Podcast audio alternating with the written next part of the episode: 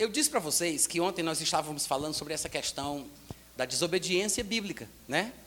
Da importância da desobediência civil, quando as ordens que são dadas ferem a palavra de Deus e são contrárias àquilo ao que a Bíblia ensina, nós precisamos desobedecer. Precisamos desobedecer. E nós temos exemplos, tanto no Antigo Testamento, como a clássica história de Sadraque, Mesaque e Abdinego, mas também no Novo Testamento, em passagens é, bem pontuais, como as de Pedro e João, que inclusive eu mencionei aqui ontem à noite. Eu sei que a gente não leu os textos, não se aprofundou na história, mas eu vou pensar alguns versículos aqui de Atos capítulo 4 e capítulo 5, que são os que me interessam, onde aconteceu a situação. No capítulo 3, um coxo é curado naquela porta, né? um paralítico que ficava esmolando lá o tempo inteiro. Pedro e João vieram, passaram por ele, e eles pediram a ele uma esmola. E Pedro disse: Olha, eu não estou com prata nem ouro, mas o que eu tenho comigo 24 horas eu te dou. Em nome de Jesus Cristo, te levanta e anda. Então o homem foi curado e foi aquela, aquele ribuliço, aquele negócio, aquele alvoroço, todo mundo reconhecia o homem, ele estava sempre lá. No final das contas, quando você vai ler o capítulo 4 do livro de Atos, desde o versículo 1, o que é interessante é que diz: falavam eles ainda ao povo, deixa eu colocar aqui numa outra versão, rapidinho. Diz que falavam eles ainda ao povo quando sobrevieram os sacerdotes, o capitão do templo e os saduceus. Pronto, a, começa, a, a história começa assim. O texto que vai nos falar sobre a desobediência, que é bíblica, né? a desobediência por parte de dois cristãos, que são exemplos para nós, que são Pedro e João, a história começa assim, falando de sacerdotes, capitão do templo, saduceus, homens de influência, são o que nós chamaríamos de autoridades. Eu sei que algumas das palavras citadas aqui não fazem muito sentido para a gente, na nossa cultura, né, do Brasil.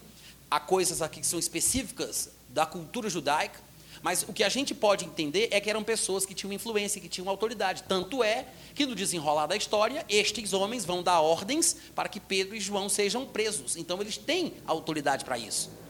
Capitão, sacerdotes, saduceus, Ressentidos, diz o versículo 2, por ensinarem eles o povo e anunciarem em Jesus a ressurreição dos mortos.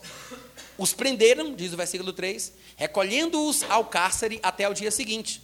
Quando chega lá no versículo 5, diz: No dia seguinte, reuniram-se em Jerusalém, presta bem atenção, as autoridades, os anciãos, os escribas. E no versículo 6 diz mais: também estava lá o sumo sacerdote, Anás, Caifás, João, Alexandre e todos os que eram da linhagem do sumo sacerdote. Ele está falando sobre formadores de opinião, sobre pessoas de influência, pessoas em eminência, autoridades, líderes da nação de Israel.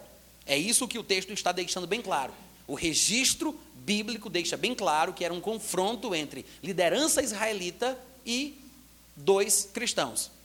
Pondo-os perante eles, os arguíram. Com que poder, ou em nome de quem vocês fizeram isso? Quem autorizou vocês? Vocês estão respaldados por quem?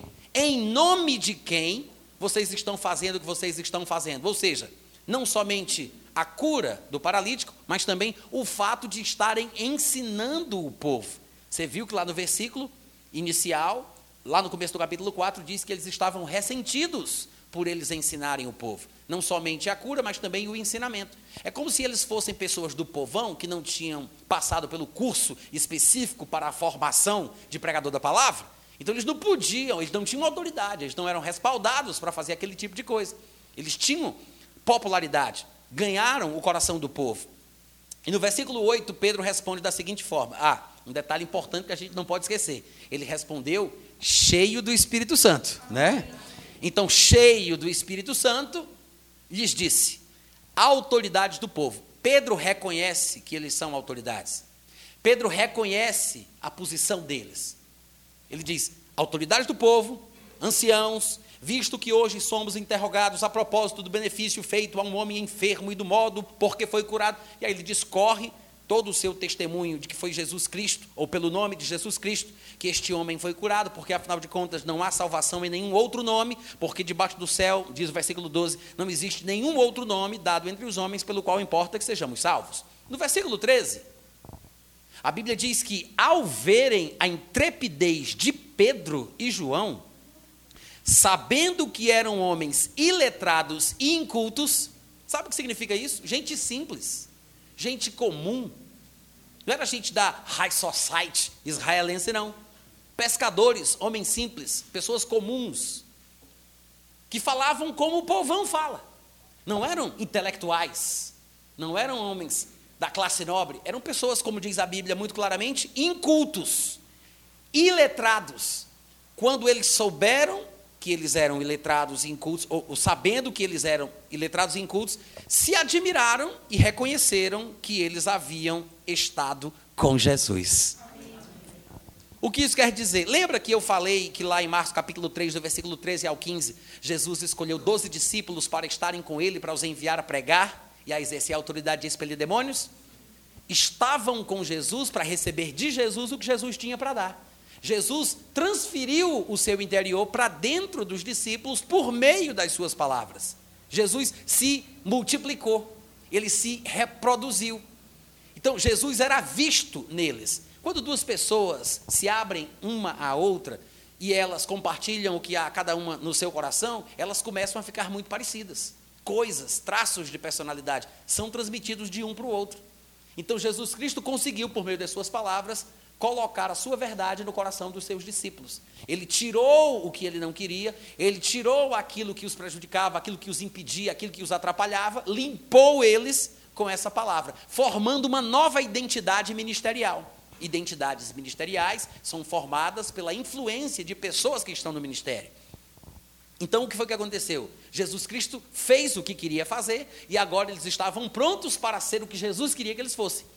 Eles reconheceram que eles haviam estado com Jesus, porque quem gasta tempo com Jesus fica assim.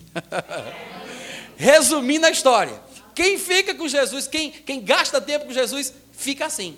E não importa a intelectualidade, o nível escolar, né, se é formado ou não é, iletrados, incultos, semi-analfabetos, pessoas do povão, pessoas simples e comuns, podem ser tão ungidas por Deus, pelo Espírito Santo, que a sua palavra convence, transtorna, constrange.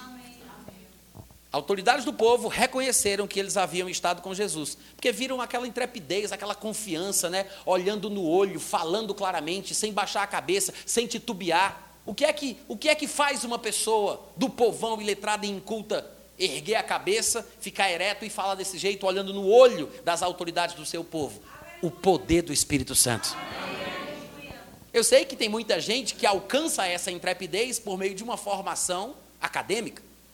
Mas nós estamos falando aqui, irmãos, do poder de Deus. É diferente. Aí, eu não estou dizendo, presta atenção, eu não estou dizendo que não devamos desenvolver essa coisa linda e maravilhosa que Deus colocou dentro de nós, que se chama mente.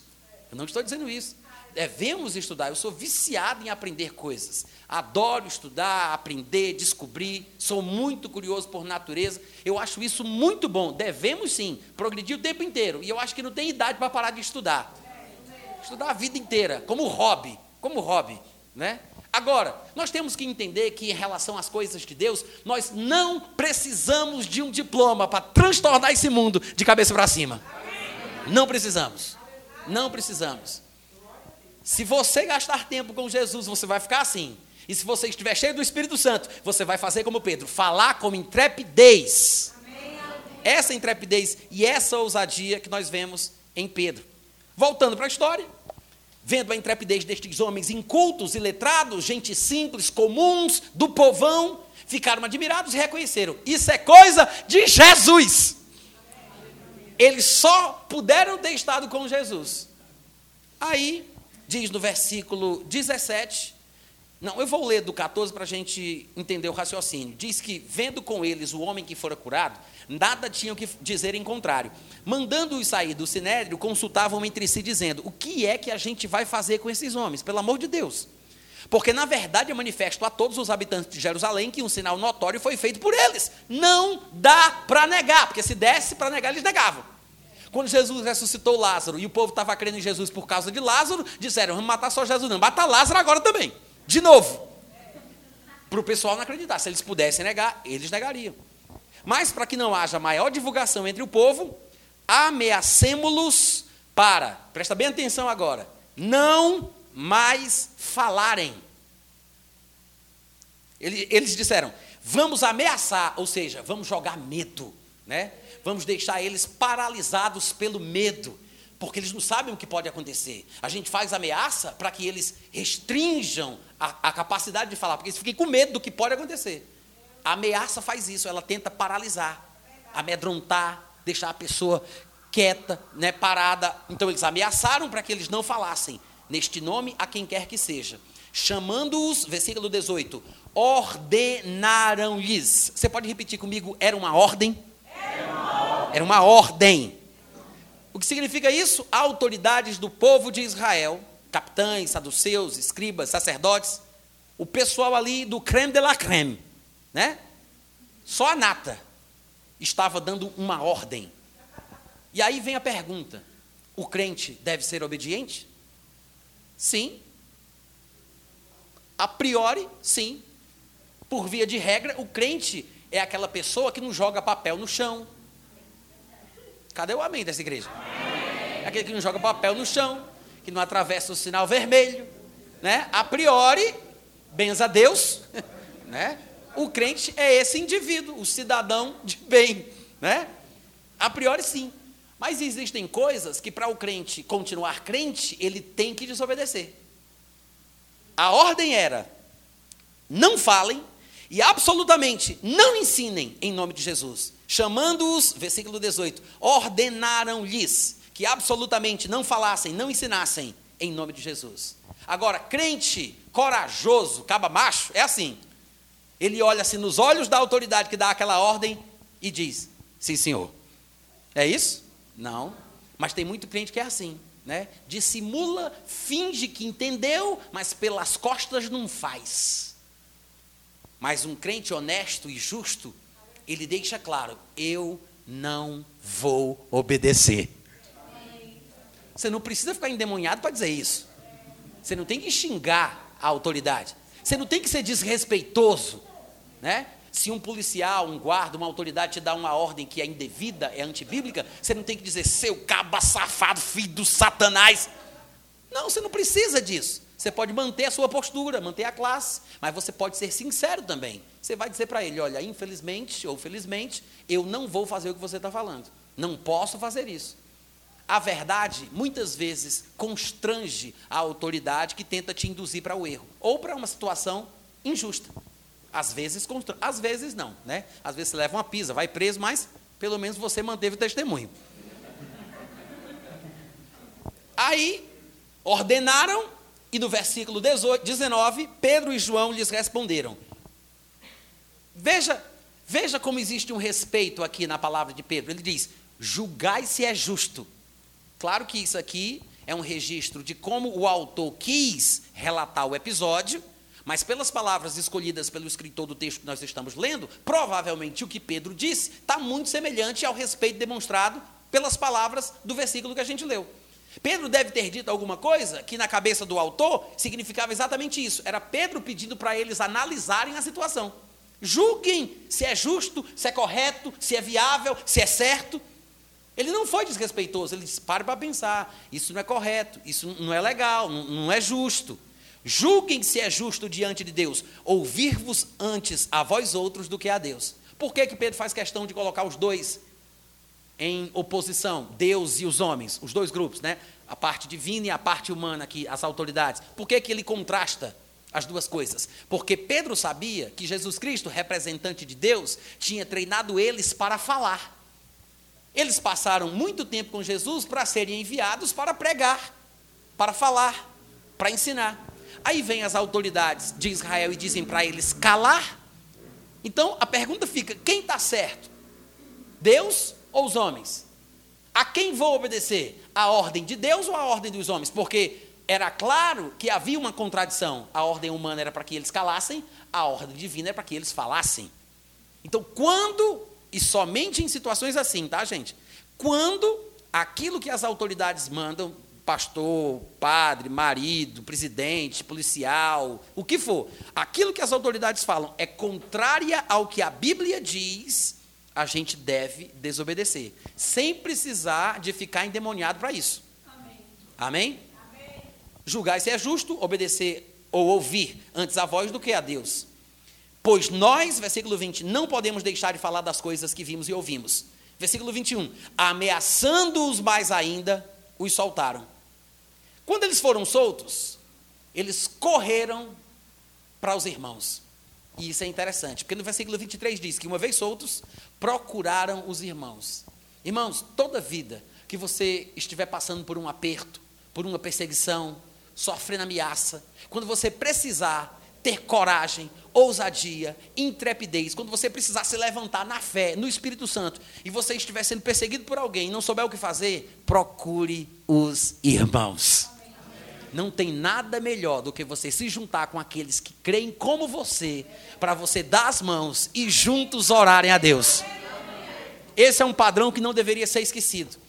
Ameaça, ataque, perseguição, procura os irmãos que creem como você, porque onde estiverem dois ou três reunidos no nome de Jesus, Ele estará ali, e tudo o que for pedido em seu nome será concedido. Procuraram os irmãos, lhes contaram quantas coisas lhes haviam dito os principais sacerdotes e os anciãos, ou seja, as ameaças, né? Porque foram ameaças que foram ditas.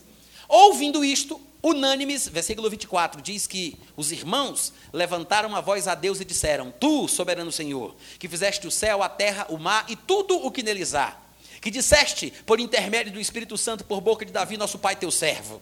Por que se enfurecem os gentios? Se enfureceram os gentios e os povos imaginaram coisas vãs. Versículo 26. Olha só, levantaram-se os reis.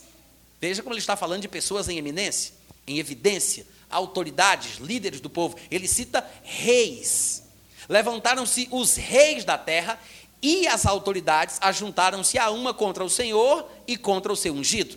Porque verdadeiramente nessa cidade se juntaram contra o teu santo servo Jesus, ao qual ungiste, ao qual ungiste Herodes, Pôncio Pilatos, gentios, gente de Israel, para fazerem tudo o que a tua mão e o teu propósito predeterminaram. Não temos tempo aqui para explicar o que significa isso, mas você pode procurar lá no meu site a explicação que eu dou sobre o significado da predeterminação divina para situações tais como estas. Versículo 29. Agora, Senhor, olha para as suas ameaças e concede que os teus servos e concede aos teus servos que anunciem com toda intrepidez a tua palavra. Epa, aí. A ordem das autoridades não era para que eles não falassem? Não ensinassem? que absolutamente não falassem e não ensinassem, por que, que eles estão orando agora pedindo a Deus força para falar? Porque o que eles pediram foi isso: concede aos teus servos que anunciem com intrepidez a tua palavra. O que significa isso, gente? Eles estão pedindo coragem para desobedecer. Amém. Alô? Amém. Às vezes o que falta é isso: coragem para desobedecer. A ordem era para não falar. A ordem era para não ensinar. Eu sei que as ameaças amedrontam, intimidam, encabulam. Às vezes a gente é tentado a, a, passar por cima ali naquele momento, tentar disfarçar, dissimular alguma coisa, mas quando faltar coragem, por causa de perseguição, de ameaça de chefe, de líder, de autoridade, lembre-se, pede para Deus te dar coragem para desobedecer. É isso que eles fizeram. Senhor, dá intrepidez para que eles desobedeçam. Trocando em miúdos, é esse o pedido. Dá coragem para que eles desobedeçam. Intrepidez para falar é a mesma coisa de coragem para desobedecer. Porque se a ordem é não fale, não ensine, então ter coragem para falar, para ensinar, é coragem para desobedecer. Intrepidez, ousadia, né? Daí, diz no versículo 30 que enquanto eles falavam ainda em oração, enquanto estendes a mão para fazer curas, sinais, prodígios, por intermédio do nome do teu santo servo Jesus. Tendo eles orado, Tremeu o lugar onde estavam reunidos, todos ficaram cheios do Espírito Santo e, com intrepidez, anunciavam a palavra de Deus. Ou seja, pediram a Deus coragem para desobedecer e Deus ouviu. Isso quer dizer o que, gente? Que Deus estava a favor da desobediência dos crentes. Eu vou dizer isso de novo porque é muito forte, né? Mas eu vou repetir. vou dizer de novo. Deus, e batendo, mesmo assim. Deus estava a favor da desobediência dos crentes. Porque existem casos e casos, situações e situações, contextos e contextos. E alguém poderia dizer: Ah, Natan, isso aí é a sua locubração humana. É você que está chegando nessa conclusão. Se a gente for adiantar a história e perceber o desenrolar do acontecimento, você vai ver que não é apenas uma simples interpretação minha. Porque quando chega mais na frente, no capítulo 5, diz que, no versículo 12 do capítulo 5, vou ler, tá, gente? Diz que muitos sinais e prodígios eram feitos entre o povo pelas mãos dos apóstolos, e costumavam todos reunir-se de comum acordo no pórtico de Salomão. Dos restantes, ninguém ousava juntar-se a eles, porém o povo lhes tributava grande admiração, e crescia mais e mais a multidão de crentes, tanto de homens como de mulheres, agregados ao Senhor, a ponto de levar enfermos pelas ruas, etc., como a gente já sabe. No versículo 17, diz: por causa desse movimento, porque ninguém joga pedra em árvore que não dá fruto, né? Tava um ribuliço, estava chamando a atenção, era milagre para lá, milagre para cá, cura aqui, cura ali era um ribuliço na cidade. Aí o que aconteceu? Do versículo 17. Porém, o sumo sacerdote se levantou, e todos os que estavam com ele, ou seja, a seita dos saduceus, por causa de inveja, por causa de inveja, da popularidade de Pedro e de João. O povo gostava mais deles do que dos diabologistas oficiais. Os maiores diabologistas de Jerusalém, os PHD em divindade de Israel o povo simples, comum, iletrado, inculto, cheio do Espírito Santo, que estiveram com Jesus, ganharam a popularidade do povo. Hein? Por causa da inveja, prenderam os apóstolos, recolheram eles à prisão pública, mas de noite, diz o versículo 19, oh glória! Jeová enviou o anjo. De noite, um anjo do Senhor abriu as portas do cárcere conduziu eles para fora, epá, peraí, as autoridades prendem e o anjo solta? As autoridades prendem e vai o anjo e diz, esteja solto. Pelo que parece, o anjo está contra a autoridade. Amém, gente? Amém. Não quer dizer que o anjo impeça de você morrer, mas ele está do seu lado. Porque às vezes o anjo salva, às vezes o anjo assiste. Os grandes pregadores, os grandes apóstolos, quase todos foram assassinados. Quase todos. E nós temos testemunhos de livramentos. Por exemplo, Pedro, aqui, como protagonista, foi liberado por um anjo. Posteriormente, se eu não me engano, lá no capítulo 12 de Atos, mais uma vez ele vai ser preso, e a expectativa dos judeus é que ele fosse também decapitado, fosse assassinado, como Tiago havia sido, o irmão de João. E estava todo mundo esperando que Tiago fosse, que Pedro também fosse morto, como havia sido Tiago. E aí o povo estava orando por Pedro, a igreja estava em oração incessante a Deus por Pedro. Aí o que a Bíblia diz que aconteceu? Deus enviou o anjo e tirou Pedro de lá. Então, não foi só uma vez que Pedro foi auxiliado, libertado ou protegido por um anjo. Eu sei que a gente não está vendo os anjos, mas os anjos estão vendo a gente. Você não vê o anjo, mas o anjo está te vendo. Amém, gente? O anjo abriu as portas do cárcere, conduziu eles para fora. E olha o que foi que o anjo disse. É bom, veja que no versículo 19 é um anjo do Senhor, tá? Porque eu sei que tem também Satanás e os seus anjos, né? Aí na história para que, que, que alguém não vá dizer que foi um anjo das trevas, né, se fazendo de um anjo de luz, que fez eles desobedecerem às autoridades. Não, era um anjo do Senhor, que abriu as portas, tirou eles do cárcere e ainda disse mais: vão, chega lá no templo e digam ao povo todas as palavras desta vida. As autoridades disseram: não falem, não ensinem não digam mais nada no nome de Jesus. Aí chega o anjo, solta eles e diz: Diga, fale, ensine. Pelo que parece, gente, está mais do que provado, e nem, não acabamos nem de ler ainda o resto da história, mas pelo que parece, só nesses textos do capítulo 4 e 5 já está mais do que provado que Deus está a, apoiando a desobediência. Ele está fortalecendo os crentes para desobedecerem, dando coragem, enviando anjo, mandando continuar. Amém, gente? Amém. Então você vê que existem situações em que a postura do crente em não aceitar o pensamento da liderança pode ser a melhor coisa que o cristão possa fazer. A melhor coisa. Há casos e casos. E nós precisamos de mais crentes que tenham essa coragem de se posicionar contra o que não está certo à luz da Bíblia. Precisamos de mais crentes assim, né?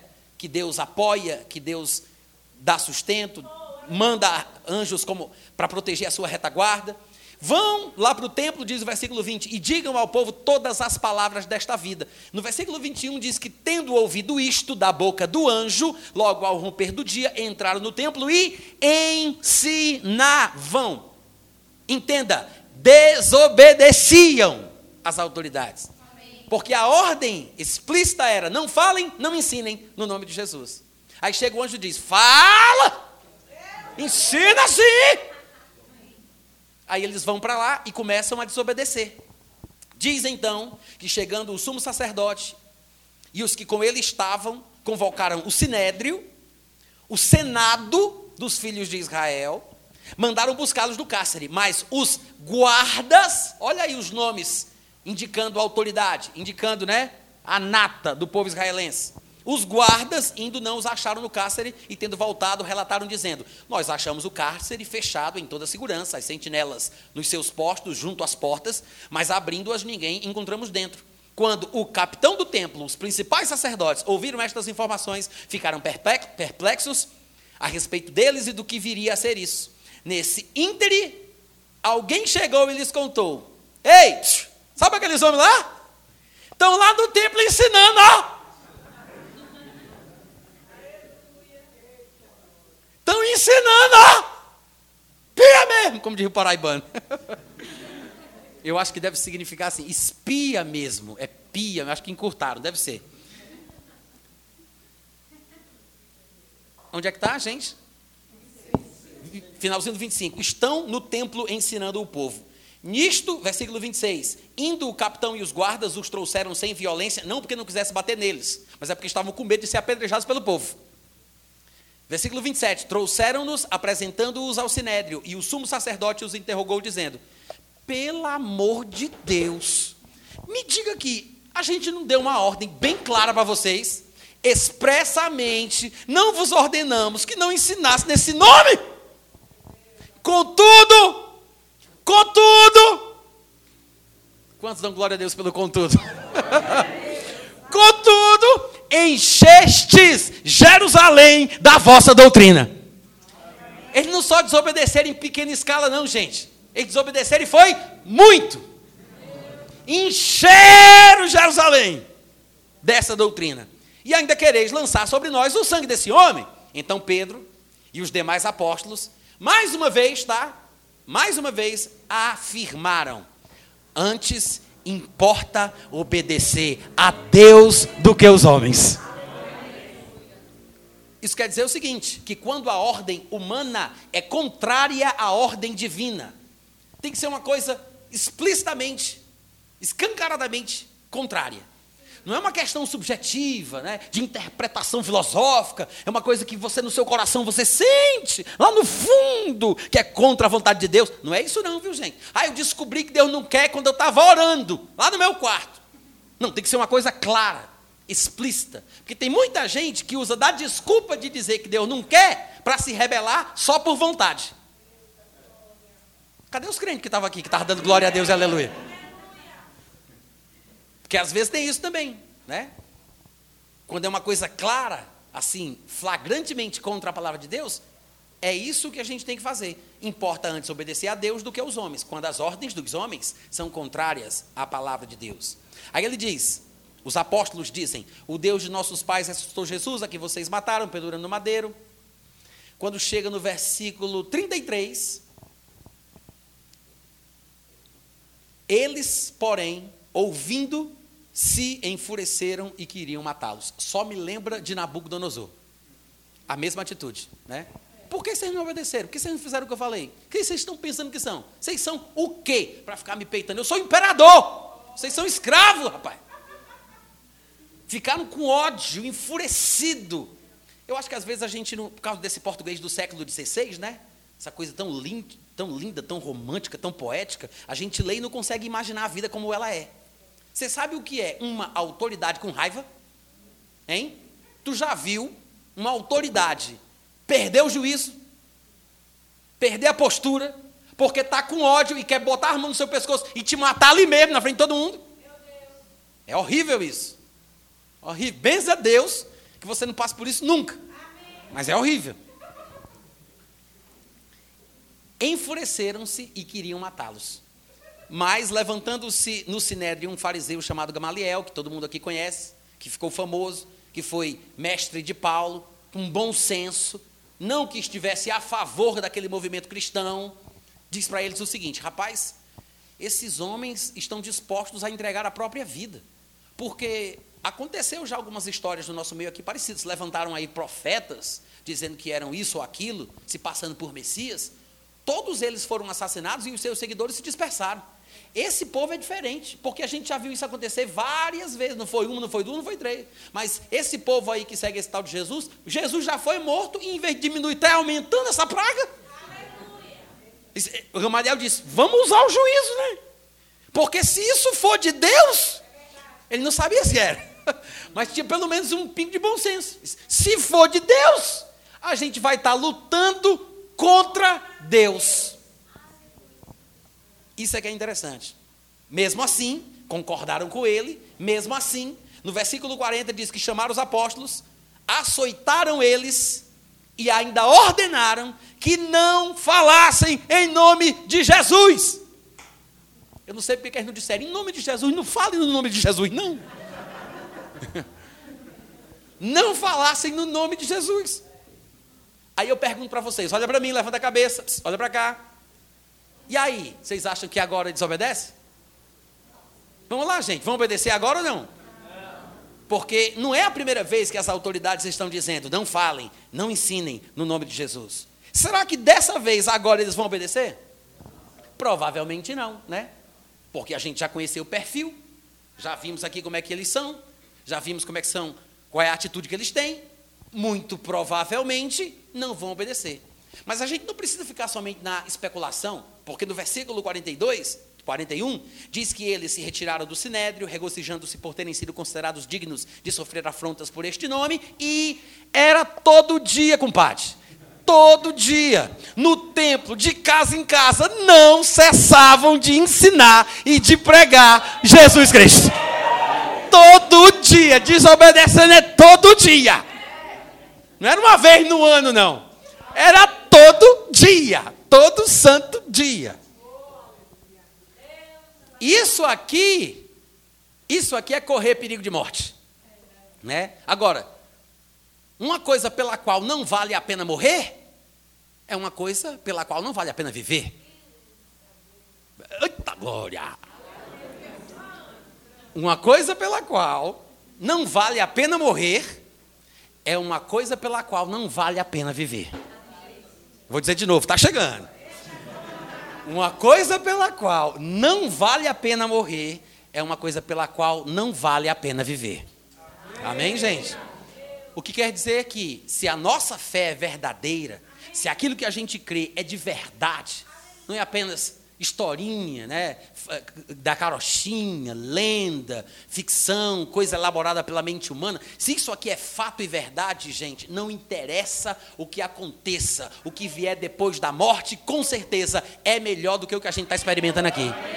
Porque se a nossa esperança em Deus se limitasse às coisas dessa vida, nós seríamos os mais miseráveis de todos os homens. Os mais miseráveis que é por causa da nossa fé que a gente não faz o que a gente tem vontade de fazer. Né? A gente não casa com qualquer um porque a Bíblia nos, nos, nos proíbe, nos impede. A gente não entra em qualquer profissão porque a palavra de Deus não dá margem para isso. A gente não sai desembestado no pecado por mais que a gente gostasse ou quisesse, pelas, pelos impulsos da nossa carne, por causa de princípios da Bíblia. O que está todo mundo experimentando e gozando aí no mundão, a gente não faz por causa dos nossos princípios. Já pensou? Se a nossa esperança em Deus fosse só para essa vida, irmãos, nós éramos os mais miseráveis de todos. Amém. Que estamos nos privando, nos tolhendo, nos refreando, nos abstendo de certas coisas.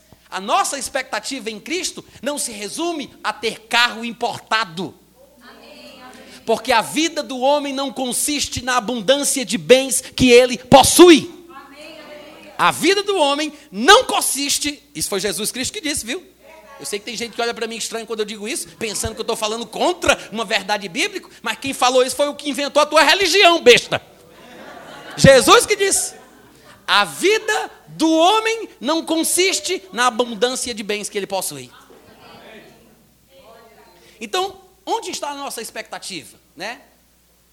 O que é que a gente espera ganhar? O que é que a gente espera receber? Qual é o nosso alvo? Qual é a nossa meta? Será que o nosso alcance só vai até a aposentadoria? Vai até o momento em que o pezinho de meia tiver concluído? Vai até que ponto? Entende o que eu estou falando? Gente, tem muito mais coisa interessante para a gente experimentar. A morte é o começo, não é o fim. A morte é o começo, não é o fim. Para o cristão que conhece a Deus, que conhece a história do Evangelho, que sabe o que a Bíblia diz sobre Jesus Cristo, a expectativa da eternidade deve mover o nosso coração. Porque Jesus ele não falou sobre vida após a morte, ele provou que há vida depois da morte. Ele morreu e ele voltou para viver. Amém. Jesus provou, provou, por A mais B, que existe vida depois da morte. Amém. A mesma coisa que aconteceu com Jesus Cristo vai acontecer com todos nós. É por isso que a Bíblia o chama de primogênito dentre muitos irmãos primogênito dentre os mortos, foi o primeiro a ser gerado da morte, o primeiro que saiu de lá, o primeiro. Mas muitos outros também ressuscitarão naquele grande dia. Amém, Amém gente? Então, que estas sejam as nossas motivações e as coisas que nos impulsionam a avançar. Que o nosso cristianismo ele não se resuma a esse besterol daqui de baixo, sabe? Dessa, dessa terra, desse mundo, dessa vida. Puxa vida, tanta gente sofrendo à toa, por besteira. E quando nós temos uma experiência profunda com Deus, nós podemos avançar muito mais. Vocês concordam comigo? É por isso que eu digo o seguinte: que a despeito dos problemas que você possa enfrentar no trabalho, na escola, na vizinhança, com os parentes, com o marido, com a esposa, você tem que sempre, sempre priorizar a verdade da palavra. Você pode estragar tudo, você pode estragar tudo, se você meter os pés pelas mãos. Mas se você deixar a palavra de Deus ter a primazia, se você tiver um pouco de paciência e confiar no Espírito Santo, se você não estragar se metendo, fazendo por si mesmo, se você confiar no Espírito Santo, é muito provável que a situação se reverta. Provavelmente as coisas vão mudar em seu favor. Provavelmente, não é seguramente. É provavelmente. Ué, Natan, por que, que não é seguro? Por que, que não é certeza? Por que, que não é garantido? Porque nada é garantido nessa vida. A sua fé, a sua convicção em Deus, não foi te dada para você mudar as pessoas com quem você convive. Você não consegue converter uma pessoa da sua família pela fé. Você não consegue converter um parente seu pela sua fé. A única coisa que faz com que as outras pessoas sejam transformadas ao conviverem comigo é o amor. Existem três pilares que merecem ser citados pelo nome do cristianismo. É o amor, a esperança e a fé. Cada um tem o seu objetivo, tem o seu contexto, tem a sua função. Você não pode dizer que a, a, fé pode substituir o amor, ou o amor substituir a fé, a fé substituir a esperança, a esperança substituir a fé, a fé substitui. Você não pode colocar um no lugar do outro. Cada um tem a sua função. Dos três, o maior deles é o amor. A fé tem o seu lugar, a esperança também, mas o amor é o mais importante. Amém. Pela fé, você consegue mudar circunstâncias. Pela esperança, você muda a sua própria vida, porque o seu semblante muda, a sua expectativa muda, a sua vida muda. A esperança muda a vida do seu possuidor.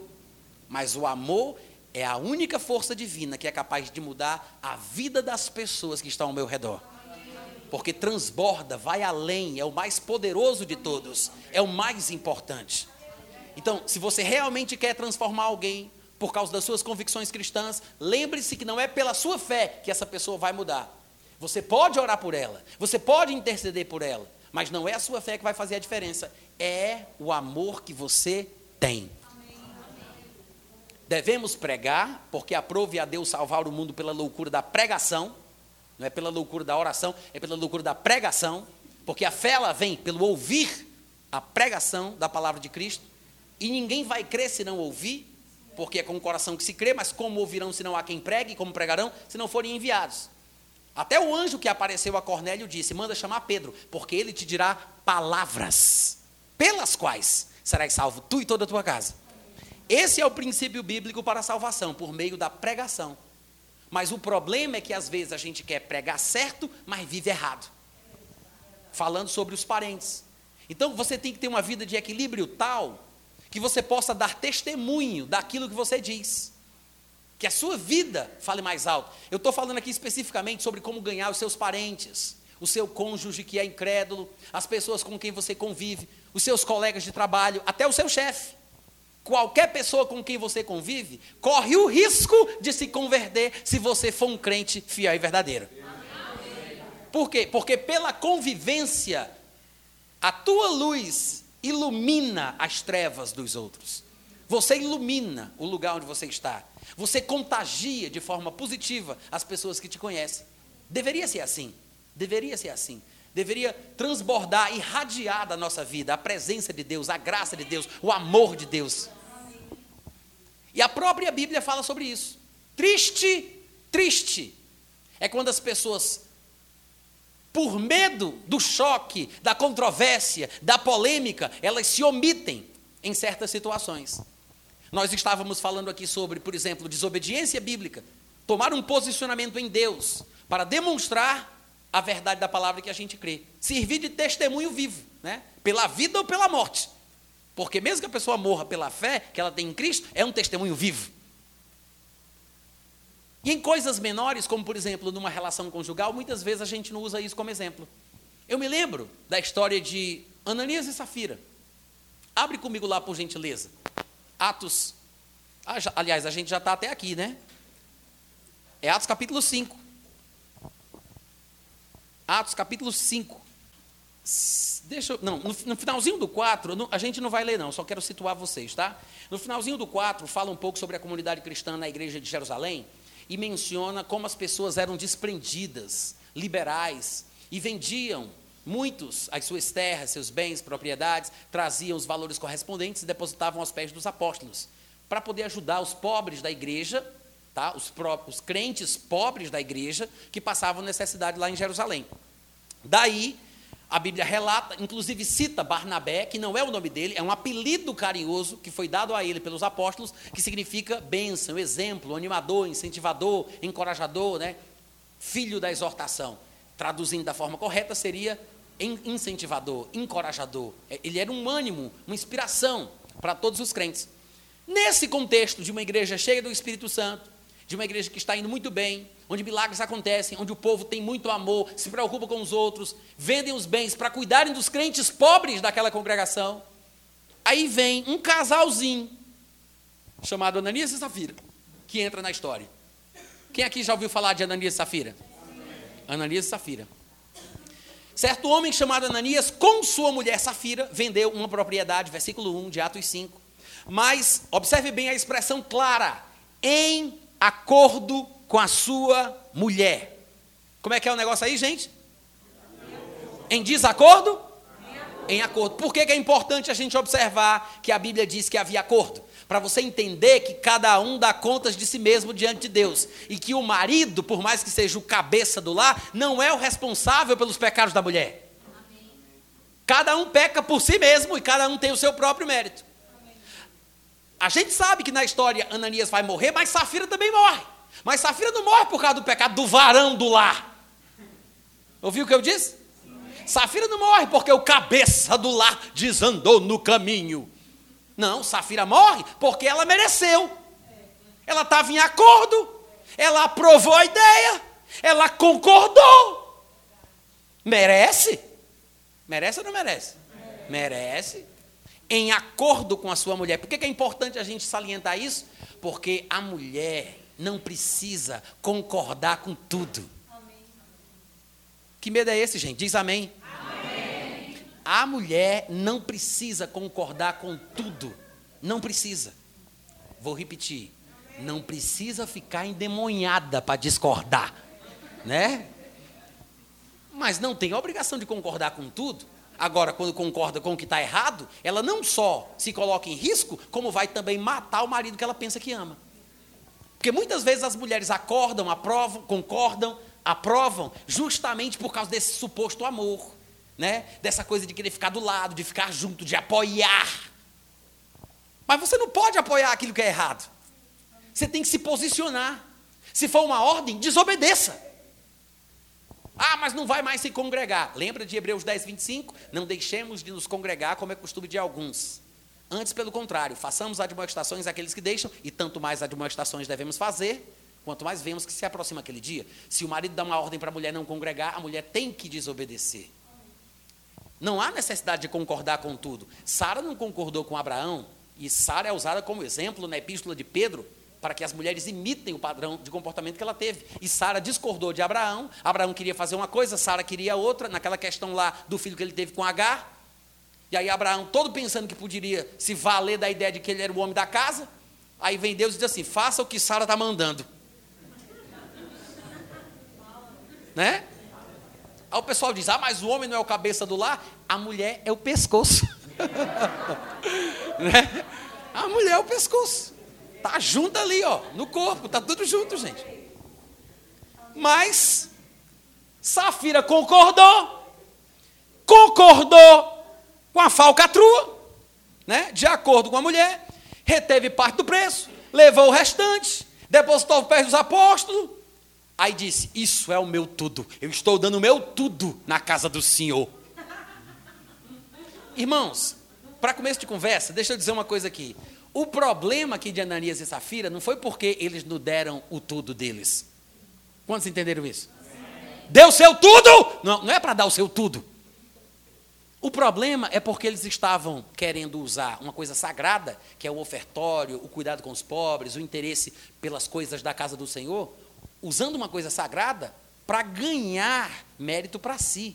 Eles estavam com inveja que José tinha recebido um apelido, um apelido carinhoso, né, de Barnabé, e eles queriam também ser chamados de bênção. Sabe aquele tipo de gente que chega assim, pastor, tem uma bênção para contar, um testemunho, minha filha me conte. Domingo à noite no microfone, pode ser? É por aqui. É por aqui, ó. É esse sentimento aqui de Ananias Safira. O que é que eles queriam? Eles queriam popularidade, eles queriam ibope, eles queriam ganhar fama de pessoas abençoadas. Pense num homem abençoado que adentrou as portas do templo hoje à noite. Uma salva de palmas para Ananias e Safira. Porque deram tudo, venderam, não ficaram com nada. Era isso que eles queriam, usar a oferta para ter. Me lembra esses crentes de hoje em dia que só dá oferta na igreja porque o pastor prometeu que ele vai receber cem vezes mais. Se não tiver a garantia que ele vai receber cem vezes mais, ele não dá. Em outras palavras, você já perdeu a benção. Porque a bem-aventurança se encontra em dar e não em receber. Mais bem-aventurada coisa é dar do que receber. Se você está dando para ter, você está usando a doação. Isso não é uma doação de verdade, é um investimento. Entendeu o que eu falei? Isso não é uma doação de verdade. Você usa como investimento. Você foi informado de que vai receber 100 vezes mais, e se você não tiver certeza, você não dá. Muita gente perdeu a bênção nesse movimento de querer plantar para colher, porque não entende que existe um princípio bíblico de semear e colher, sim, mas está se transformando em ganância, está se transformando em amor do dinheiro, está se transformando em cobiça. As pessoas vivem em função da prosperidade que podem conseguir, conseguir por causa da sua fé, por causa do seu testemunho, por causa da sua santidade. E eu me lembro do que Paulo dizia: tem gente que tem a mente pervertida que pensa que a piedade é fonte de lucro. E é sobre esses que ele diz que naufragaram na fé por causa do amor do dinheiro, por causa da sua cobiça, se traspassaram com muitas dores, porque não souberam distinguir uma coisa da outra. Está aqui, Ananias e Safira dentro da igreja, e claro que o foco aqui da questão é Safira, porque a gente está falando sobre o posicionamento cristão em situações constrangedoras, onde você tem que ficar em favor da verdade, pelo próprio bem do evangelho, talvez para o seu bem e para o bem da pessoa que está lhe ouvindo. Que ainda que você morra por causa disso, a pessoa que vai te matar vai ficar com aquilo vai ser um, um, uma pedra no sapato dela, né? Como Jesus diria para Paulo: duro para ti é recalcitrares contra os aguilhões. A pedra no sapato de Paulo era ver os cristãos que estavam sendo mortos com o apoio dele, quando estavam morrendo, dizerem: Deus não, não impute a eles este pecado, como fez Estevão. Uma pedra no sapato de Paulo. Aí Jesus diz: dura coisa para ti é recalcitrares contra os aguilhões. Incomoda. Mas o posicionamento correto a gente tem que ter. Amém. Nesse caso aqui, infelizmente, Safira não se posicionou, porque ela concordou com a falcatrua. Aí em acordo com a mulher, fizeram isso. No versículo 3 diz então que Pedro perguntou: Ananias, por que encheu Satanás o teu coração, meu filho, para que mentisses ao Espírito Santo, reservando parte do valor do campo? Se você tivesse guardado, não era seu, qual é o problema? Não é seu. Precisa mentir. Precisa mentir. Tem precisão disso. Não seria teu. E vendido não estar em teu poder. Como, pois, assentaste no coração este desígnio. E eu acho interessante essa dobradinha aqui, esse trocadilho de Pedro, porque ele começa o versículo dizendo: Satanás encheu o teu coração, mas ele termina dizendo: Você assentou isso no seu coração. Ou seja, rolou aí uma parceria, né? Satanás e o Ananias. O Ananias e o Satanás. Sem esquecer da sócia majoritária Safira. Né? Ananias, Safira e Satanás. Todo mundo junto, de acordo. Todo mundo de acordo. Aí ele diz: Você não mentiu aos homens, você mentiu a Deus. E no versículo 5: Ouvindo estas palavras, Ananias deu glória a Deus. Deu nem tempo. Caiu e expirou. Sobrevindo grande temor a todos os ouvintes. Levando, é, levantando-se os moços, cobriram-lhe o corpo, levando o sepultaram. Quase três horas depois, lá vem a mulher procurando o homem dela. Cadê o homem que não chega para o almoço? Cadê o homem que não chega? Ele foi só dar oferta, foi só marcar o testemunho à noite do microfone. Aí chega lá a Safira com a maior cara lavada, né? Três horas depois, sem saber o que tinha acontecido, aí Pedro se dirige a ela. Irmãos, olha só que coisa interessante. Ele pergunta para ela: Vem cá, me diz uma coisa. Por quanto foi que você vendeu aquela terra? Foi por tanto? Aí ela responde: Foi. Ela disse sim, portanto. E a Bíblia diz que quando você disser sim, que você tenha que dizer não, você está sendo usado por Satanás. Sim, a Bíblia diz: se a gente disser sim, tem que ser sim. Se for não, é não. O que passar disso é de procedência maligna. Então não é usar o sim, sim. Você fez mesmo isso, meu irmão? Sim, sim. Não é, não é substituir o eu juro pelo sim, sim. Não é isso, não. Ele está falando que se você disser sim, não precisa falar duas, três, quatro vezes. Precisa dizer eu juro por Deus. Você só precisa dizer sim. Se for sim, então é sim. Se for não, é não. O que passar disso é de procedência maligna. Aí ele pergunta, foi portanto? Aí ela disse sim, quando deveria ter dito não. E o interessante é Pedro achar que tem que falar com ela, né? Porque algumas pessoas acham que se o homem decide, a mulher não tem voz, a mulher não tem o que dizer. Se a, se a responsabilidade não fosse individual e cada um não prestasse contas de si mesmo diante de Deus, ele não precisava indagá-la. Ele já falou com cabeça da casa, ele já falou com o sacerdote do lar. É só esperar a mulher entrar e dizer: esteja morta. Não, mas ele dá a ela, a ela especificamente, individualmente, a chance de se salvar. Ela podia ter dito: não, eu me arrependo ele queria. Eu vou confessar a verdade. E se salvava. E se salvava. Mas o que foi que ela fez? Em acordo com o marido, né? Tinha uma sociedade ali com ela, com ele, com Satanás. Aí ela foi e disse: É, foi. Foi portanto. Pedro disse: Porque entraste em acordo. Entraste em acordo com Satanás, com teu marido, para tentar o Espírito do Senhor. Eis aí a porta os pés dos que sepultaram teu marido, e eles também te levarão. No mesmo instante, caiu ela aos pés de Pedro e expirou.